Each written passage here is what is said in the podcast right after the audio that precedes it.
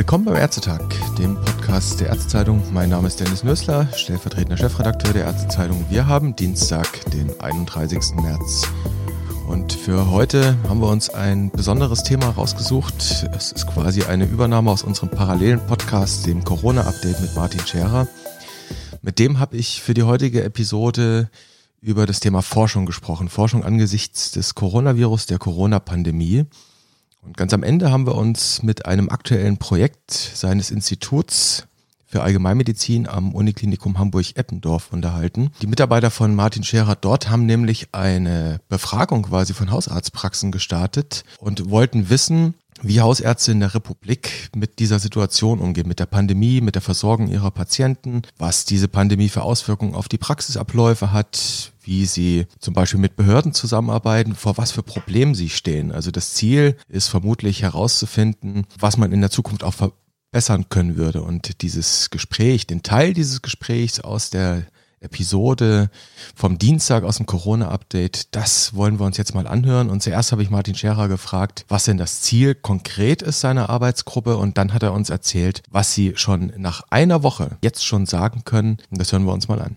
Die Situationen in den Hausarztpraxen sind derart heterogen, weil jede Hausarztpraxis ein eigener Mikrokosmos ist, ein unterschiedliches Umfeld hat und mit unterschiedlichen Herausforderungen konfrontiert ist.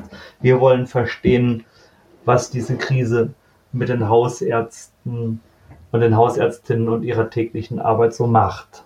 Jetzt interessiert mich natürlich, das ist die Frage, die einen immer interessiert. Gibt es denn da schon erste Ergebnisse? Kann man da schon was ableiten? Ja, das hätte ich mir auch nicht träumen lassen, dass wir so Sachen in dieser Geschwindigkeit machen. Wir haben das erst letzte Woche gestartet, das Ganze, und Jetzt sind wir wieder beim Thema Quick and Dirty oder nennen wir es True Enough. Wir haben wirklich nur erste präliminäre Ergebnisse ohne den Anspruch auf Repräsentativität, aber wir haben mehrere Themen identifiziert. Da geht es dann um die eigene Gesundheit, die Gesundheit der MFAs, aber auch der Hausärztinnen und Hausärzte, um das Patientenmanagement, um das Praxismanagement, um die Vernetzung und Zusammenarbeit mit den Behörden. Und wenn Sie wollen, könnte ich zu jedem dieser Aspekte ein bisschen was sagen. Eigene Gesundheit bin ich sofort interessiert. Ich sage nur Genfer Gelöbnis, steht das ganz dick drin. Was ist dabei rausgekommen? Also da wurde ähm, der Mangel an Masken, an Kitteln, dann aber auch der Mangel an Desinfektionsmitteln benannt. Und da stand wirklich ganz klar der fehlende Selbstschutz im Vordergrund. Und ich glaube, wir haben bei unserem allerersten Podcast, den wir zusammen gemacht haben, über die Notwendigkeit gesprochen, die Haushaltspraxen zu schützen. So gab es auch dann bei den Befragten Bedenken hinsichtlich der eigenen Gesundheit, vor allem dann auch in Bezug darauf, dass sich Ärztinnen und Ärzte Sorgen machten, selbst zum möglicherweise symptomlosen Überträger von SARS-CoV-2 zu werden, besonders bei der Betreuung von Altenheimen. Ähm, das nächste Thema war Patientenmanagement.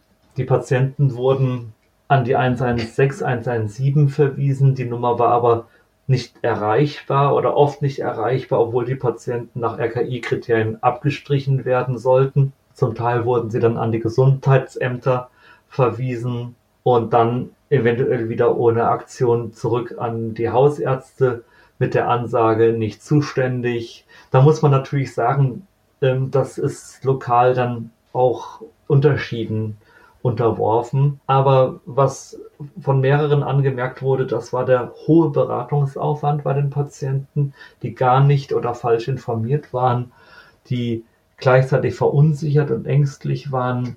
Die Ansprechpartner der Gesundheitsbehörden waren oft Nichtmediziner und verwiesen nicht selten stereotyp auf RKI-Kriterien. Dabei wurden dann rein rationale Überlegungen nicht gehört, wie zum Beispiel symptomatische Patienten, die auf einer Messe in China waren oder so ähnlich.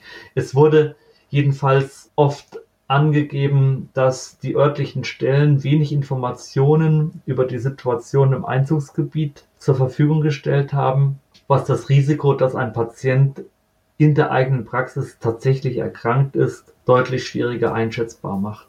Ja, das war Martin Scherer, der Präsident der Deutschen Gesellschaft für Allgemeinmedizin und Familienmedizin, der DGAM und dem Direktor des Instituts und Poliklinik für Allgemeinmedizin am Uniklinikum Hamburg-Eppendorf am UKE. Das, wie gesagt, war ein Auszug aus unserem Podcast Corona Update, der heute publiziert wurde. Wenn Sie größeres Interesse haben an dem Thema Forschung, vielleicht auch Versorgungsforschung generell, dann der Tipp www.ärztezeitung.de oder auf allen Kanälen, wo es gute Podcasts gibt, einfach mal reinhören.